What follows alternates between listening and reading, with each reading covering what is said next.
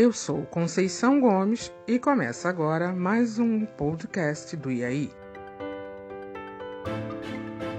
Olá, bom dia, boa tarde, boa noite ou boa madrugada.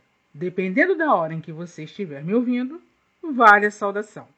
Hoje tenho a honra e satisfação de bater um papo descontraído com a escritora e editora Eliana Oliveira. A intenção é que seja uma conversa de comadres, tomar um cafezinho ou um espumante e papear sobre os projetos dela. E são muitos, hein? Essa mulher não para.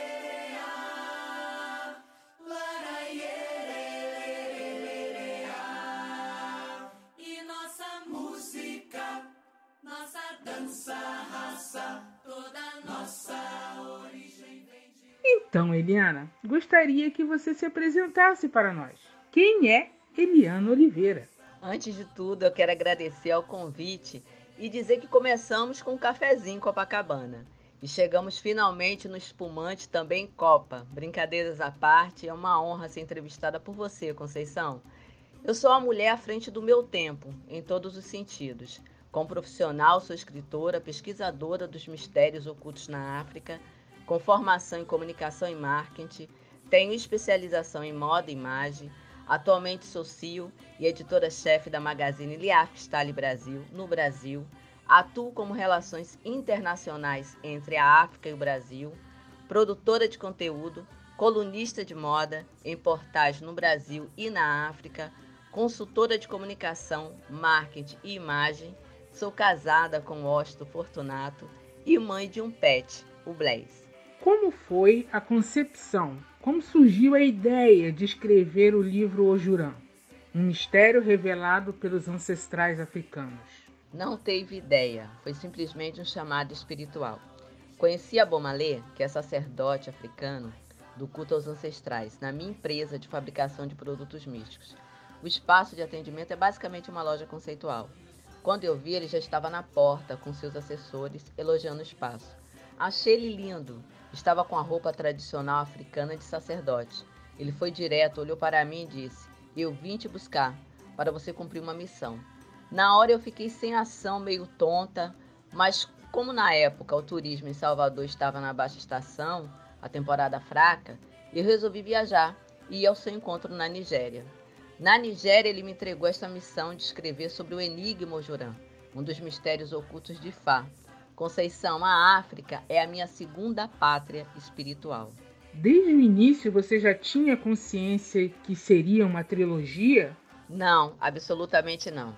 As coisas aconteceram naturalmente, até porque a existência de um enigma energeticamente potente no universo não é tão fácil assim de compreender e entender. E também tem um mistério todo envolto dele, que permaneceu durante anos oculto. Então, devido às descobertas e às revelações feitas nos caminhos trilhados na África, foi conectando cada conhecimento até se tornar hoje uma trilogia. Você diz que a construção dos livros foi uma jornada de caminhos ocultos, com muitos mistérios nunca antes vistos ou revelados. Nessa jornada, você visitou alguns países do continente africano. Quais as observações e percepções comparativas de uma brasileira em relação Brasil-África na demanda racismo e preconceito? Conceição, em relação aos caminhos ocultos, de fato eu andei por caminhos nunca antes vistos ou revelados, até porque a Bomalê era quem guiava a rota oculta dentro desta pesquisa. Eu tenho certeza absoluta que ninguém pagaria para passar pelo que eu passei, o preço é alto demais. Tudo nesta vida tem o seu preço, e se é a primeira mulher no mundo a ter acesso a este mistério, você deve imaginar que não foi tão fácil assim. Em relação às minhas observações sobre o Brasil e a África, eu costumo dizer e lamento muito que o nosso país ainda não conheça de fato a realidade vivida no continente africano. Ou seja, aquilo que aqui costumamos ouvir como lenda, lá é uma realidade vivida todos os dias. Eu me refiro à fé, até porque lá existem várias denominações religiosas. A África é uma potência econômica atuante no mundo global. Não existe muito o que comparar em alguns lugares que eu fiquei devido à colonização inglesa e francesa. Alguns, algumas capitais me fizeram me sentir de fato nos Estados Unidos e na Europa. Lagos, na Nigéria, é um lugar onde tudo acontece em todos os sentidos. Foi por isso que me fez olhar mais profundamente a cultura e a economia no continente africano.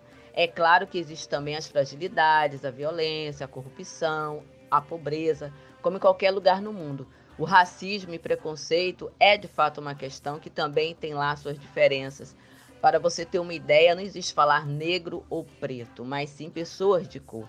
Isso já é um indicativo de uma realidade imposta dentro da sociedade africana. Eu vejo o preconceito mais visível nas questões sociais, de classes sociais. Ainda existe muita dificuldade para um jovem pobre africano. Mas é incrível como o jovem pobre consegue se conectar a um mundo totalmente diferente do qual ele nasceu e consegue vencer. Não existe limites para quem acredita no seu poder. Isso eu aprendi lá. Eles são pessoas extremamente fortes.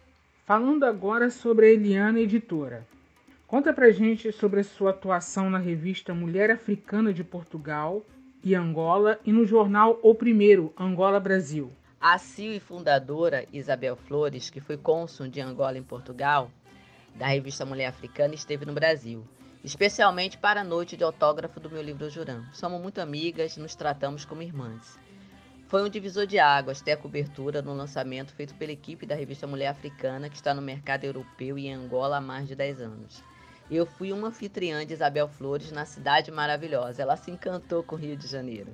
Como foi o convite e sua atuação como colunista? Nos dias seguintes, nós tivemos inúmeras reuniões para definir a minha coluna na revista. O convite foi feito quando eu ainda estava fora do Brasil. A revista foi uma oportunidade de mostrar o que eu aprendi nas minhas pesquisas sobre o Enigma Ojurã. A coluna era de bem-estar com autoconhecimento. Depois eu fui convidada para ser editora no Brasil do jornal Primeiro Angola, devido às parcerias comerciais que o país tem com a emissora da TV Rede Globo. O Brasil é muito presente em Angola. O povo angolano ama o Brasil. E isso foi uma conexão de culturas com muita legitimidade e respeito com o povo angolano, que eu amo. Qual o principal é, objetivo da ponte Angola-Brasil? Na época do jornal Primeira Angola, foi basicamente fazer uma conexão de negócios. Mas o Brasil estava entrando, aliás, o mundo, né, entrando numa crise com a pandemia e vivendo, né, essa crise. Então os projetos foram todos cancelados e voltamos para o próprio continente africano, onde estabeleci o meu papel de relações internacionais dentro de vários países na África. Agora, minha amiga, a curiosidade jornalística que toma conta do meu ser. Como os angolanos nos veem, Eliana? Porque percebo que nós brasileiros não acolhemos irmãos angolanos com a amistosidade merecida. Me parece que os tratamos como estrangeiros sem valor, sabe?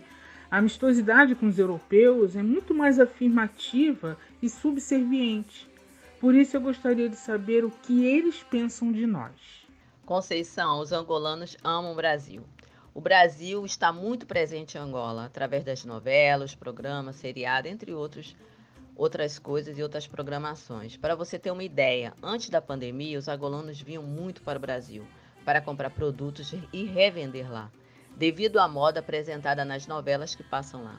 O Brasil tem uma conexão distinta com os países no continente africano. O Rio de Janeiro, por exemplo, é uma cidade irmã de Luanda desde 2011 Existe a política das cidades irmãs, que tem como objetivo a criação de relações na esfera econômica e cultural, de modo que as cidades estabeleçam entre si laços de cooperação. E isso facilita muito na troca de culturas e negócios. Os angolanos estão muito presentes no Brasil. No Rio tem a Rádio de Angola, Casa de Apoio com Cônsul de Angola. Em São Paulo também temos a Casa de Angola e na Bahia também. Então eu vejo muito satisfatória essa conexão entre brasileiros e angolanos e eles amam o nosso país.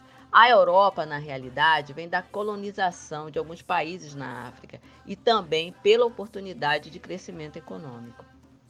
Depois da coluna, no jornal O Primeiro, vem o convite para ser editora-chefe e CEO na Magazine Le Afrique Style Brasil. A Magazine sugere moda, mas pelas matérias que li, vai muito além da moda, né? Tem economia, comportamento, ou seja, uma visão diferente sobre o continente africano, saindo totalmente da imagem estigmatizada de África igual miséria. Conta aí para nós sobre esse trabalho, por favor. Sim, Mais um desafio na minha carreira. O projeto dessa revista foi idealizado por mim. Eu não imaginava que seria aprovado pelo grupo editorial Le Afrique.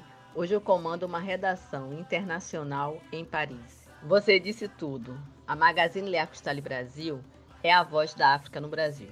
Os anos que eu passei viajando no continente africano me fizeram enxergar a verdade sobre esta África. É por isso que o grupo editorial Le Afrique me chama da menina dos olhos da África, porque eu me propus trazer, através das histórias de vida dos próprios africanos, esta África que o nosso Brasil está longe de conhecer. Quando eu falo que o Brasil pouco conhece a África, é uma verdade.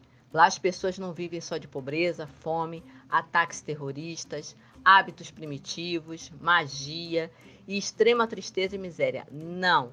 Existe um engano e muita falta de informação e conhecimento.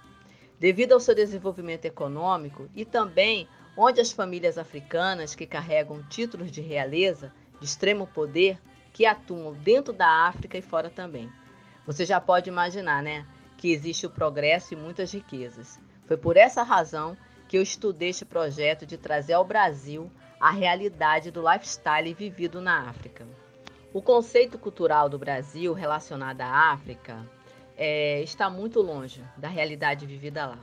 Poucas pessoas conhecem a África como eu. E alguns profissionais né, que tiveram a oportunidade de conhecer e ver as diferenças que existem de culturas e crescimento econômico também pensam assim como eu. Esse trabalho é mais que uma missão.